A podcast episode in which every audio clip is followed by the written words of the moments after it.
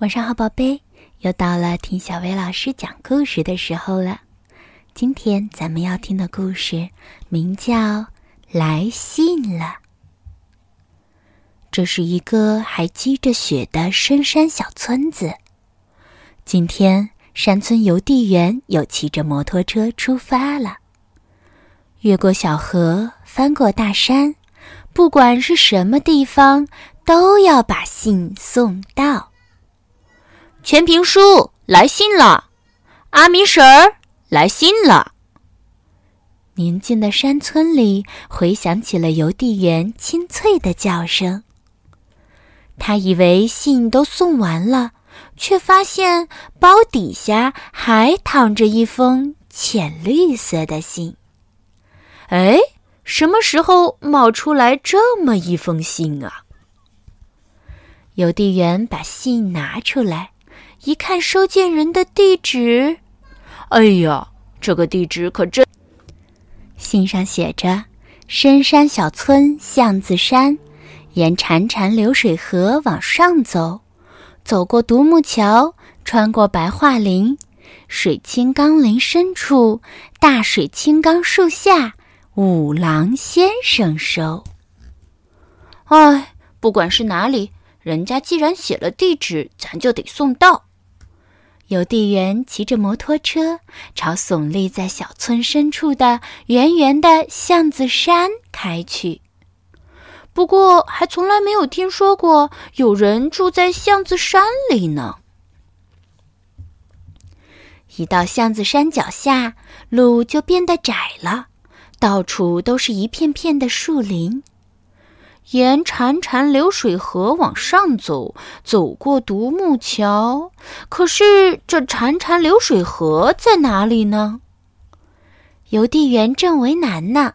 水獭跑来说：“我知道潺潺流水河在哪儿，我来带路。”水獭跳到了摩托车后边的箱子里。那边就是潺潺流水河了。水獭手指的方向是一条小溪，沿着潺潺流水河往上走，有一座小小的独木桥。这就是独木桥哟，水獭说。邮递员骑着摩托车，战战兢兢地开过了独木桥，走过独木桥，穿过白桦林。可是，白桦林在哪里呢？哦，这个我就不知道了。邮递员和水獭正为难呢，兔子跑来说：“我知道白桦林在哪，我来带路吧。”兔子也跳到了摩托车后边的箱子里。兔子把邮递员带到了白桦林，穿过白桦林，水清冈林。可是，水清冈林在哪里呢？这这，水獭和兔子都歪着小脑袋。我知道水晶冈林在哪，我来带路吧。松鼠从树上跑下来，跳到了摩托车后边的箱子里。雪越来越厚了，邮递员和小动物们下了摩托车，朝水清冈林的深处走去。大水青冈树在哪里呢？大水青冈树在这边呢，狐狸跑来为他们带路。这就是大水青冈树，狐狸说。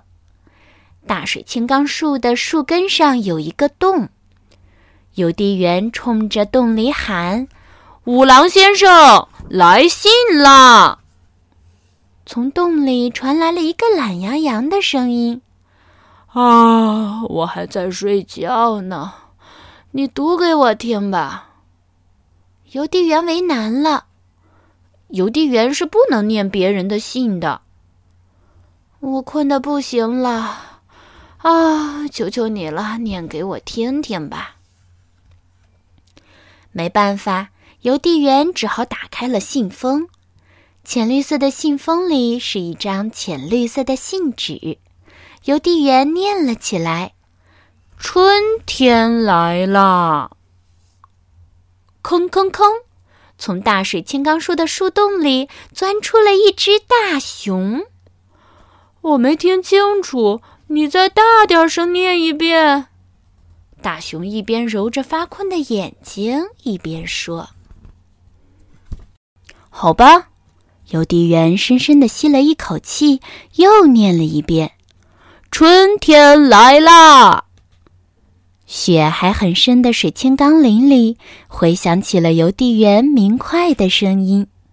春天也终于来到了橡子山。